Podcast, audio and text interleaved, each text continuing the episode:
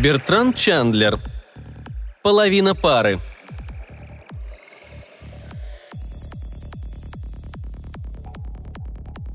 «Ничто», — сказал он, — «не может быть хуже, чем половина пары». «Я ведь уже сказала, что признаю свою вину», — ответила она тоном, утверждающим обратное. «Но ты поднимаешь такой шум из-за пустяка. Кто тебе подарил их? Какая-нибудь блондинка?» «Я сам себе их подарил», — мрачно ответил он. Так случилось, что необходимость приобретения приличных запонок совпала с достаточным для их покупки количеством денег в моем кармане. Я носил их много лет. «И ты был так к ним привязан», – посочувствовала она. «Не плачь, мама купит тебе новую пару, когда мы вернемся в цивилизованный мир». «Мне нужны запонки сейчас», – сказал он, надув губы. «Зачем они тебе?» – спросила она с неподдельным удивлением. Ведь мы совсем одни в этом корыте, на полпути между поясом астероидов и Марсом, и вдруг тебе приходит в голову дурацкое желание иметь пару запонок». «Мы договорились», — сказал он с осуждением, посмотрев на жену, «что не позволим себе опуститься и стать неряхами, как это происходит с некоторыми семейными парами, занимающимися разведкой планет. Ты, наверное, помнишь ту ужасную пару, которую мы встретили на PXI-73A. Ну, помнишь, жену и мужа, пригласивших нас пообедать у них на корабле — он был одет в замасленный грязный комбинезон, а она во что-то вроде вывернутого мешка из-под муки. Они пили из горлышка и ели из консервных банок. «Это», — ответила она, — «крайний случай». «Возможно, но если я начну ходить с закатанными рукавами или рукавами, болтающимися без запонок, это будет началом падения». Он задумался, на хмурый флоп. «Я никак не могу избавиться от мысли о несуразности всего случившегося. Я иду в ванную постирать рубашку. Кладу запонки на полку над раковиной умывальника и начинаю вешать выстиранную рубашку на вешалку для просушки. Затем беру запонки, начинаю вставлять их в рукава чистой рубашки и роняю одну из запонок в раковину. Злосчастная запонка немедленно проскальзывает вниз по трубе. Я отправляюсь в машинное отделение за гаечным ключом, чтобы вскрыть трубу на изгибе. Возвратившись в ванную, вижу, что ты только что наполнила водой раковину, чтобы постирать трусики. Рассказываю тебе о случившемся – и ты тут же открываешь пробку и смываешь запонку вместе с водой за пределы изгиба, откуда ее можно было достать. «Просто я хотела посмотреть», — сказала она. «Я хотела посмотреть», — передразнил он. Затем он снова задумался. «Все было бы не так страшно, будь это один из старомодных кораблей, работающих на закрытом цикле. Все, что тогда пришлось бы мне сделать, это разбирать всю трубу метр за метром до тех пор, пока не нашлась бы запонка. Но теперь, когда генератор Хальварсона производит больше воды, чем нам нужно, и все отбросы автоматически выбрасываются в пространство... «Можно подумать», — сказала она, — «что ты потерял драгоценности короны». «Мои запонки», — сказал он с достоинством, — «значит для меня не меньше, чем драгоценности короны для королевы». «Я же сказала», — вспылила она, — «что куплю тебе другую пару». «Но она будет уже другая», — проворчал он. «Что ты собираешься делать?» «Иду в контрольную рубку», – ответил он коротко. «Чтобы дуться и там?» «Нет», – ответил он. «Нет, дорогая, совсем нет». Она окончательно вышла из себя, когда тангенциальные ракеты включились на несколько секунд, чтобы остановить вращение космического корабля вокруг продольной оси.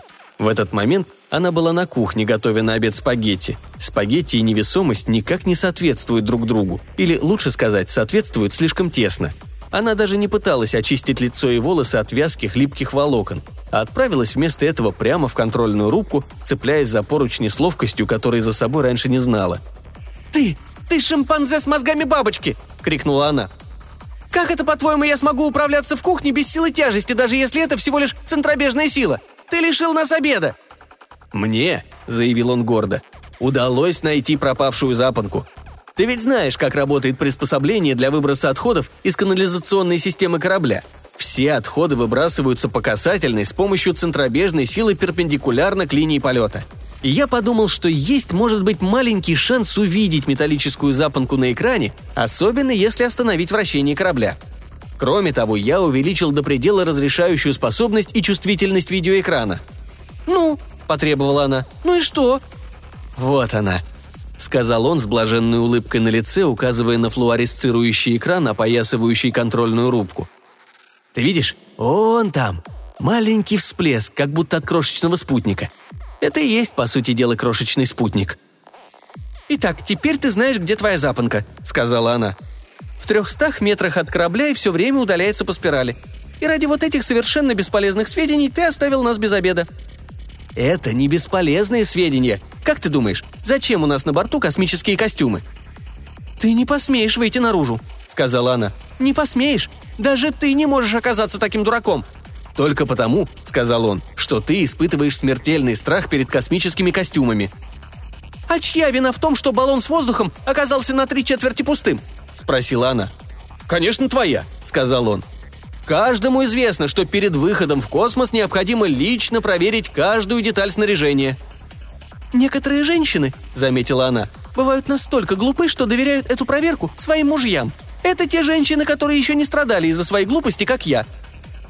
«Некоторые мужья», – парировал он, – «бывают настолько глупы, что воображают, будто их жены владеют самыми элементарными познаниями в области канализации». Он махнул рукой по направлению к экрану. «Там моя запонка, и я отправляюсь за ней». «Ты не сможешь найти ее», – сказала она. «Конечно смогу. Я возьму с собой реактивный пистолет и привяжусь к кораблю спасательным тросом. Я выйду через люк и оттолкнусь прямо от борта корабля. Затем ты сядешь у экрана и будешь руководить мною, чтобы я смог добраться до орбиты запонки». «Ты ведь не собираешься действительно проделать это, а?» – сказала она. «Нужно быть сумасшедшим».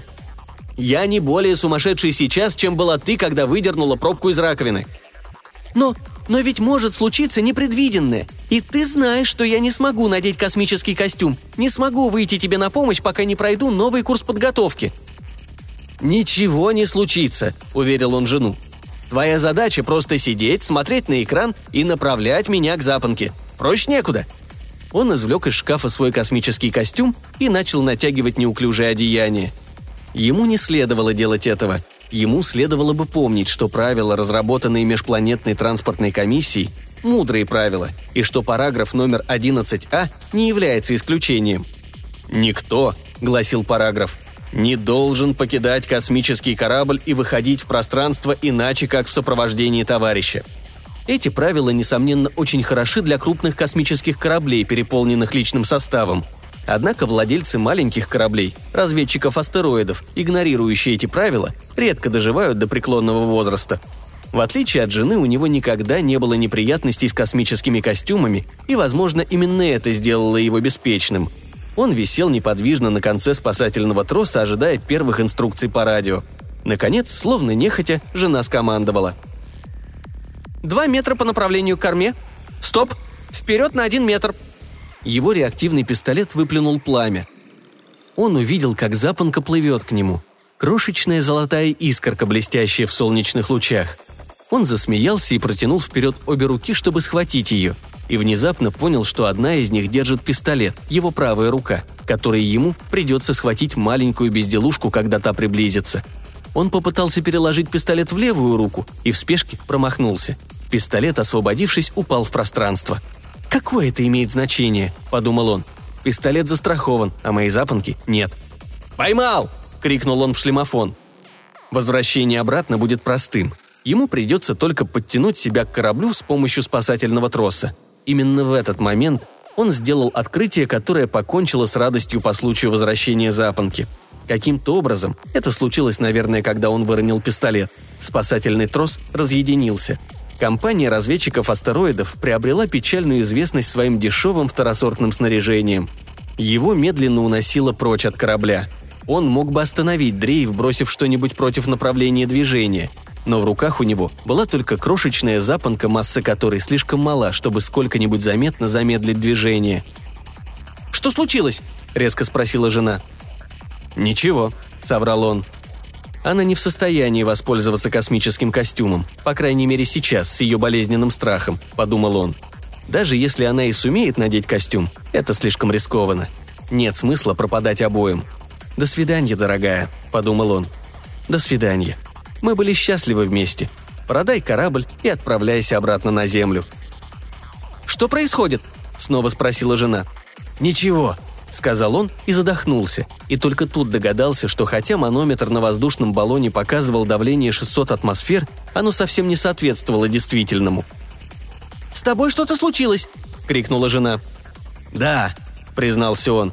«Обещай мне, что после возвращения на Марс ты потребуешь проверки всего оборудования, проданного торговцем Соренсоном. И... и...» Он пытался вздохнуть, боролся против охватывавшего его черного мрака. «Это все моя вина. И береги себя. Береги себя, не меня». Он потерял сознание.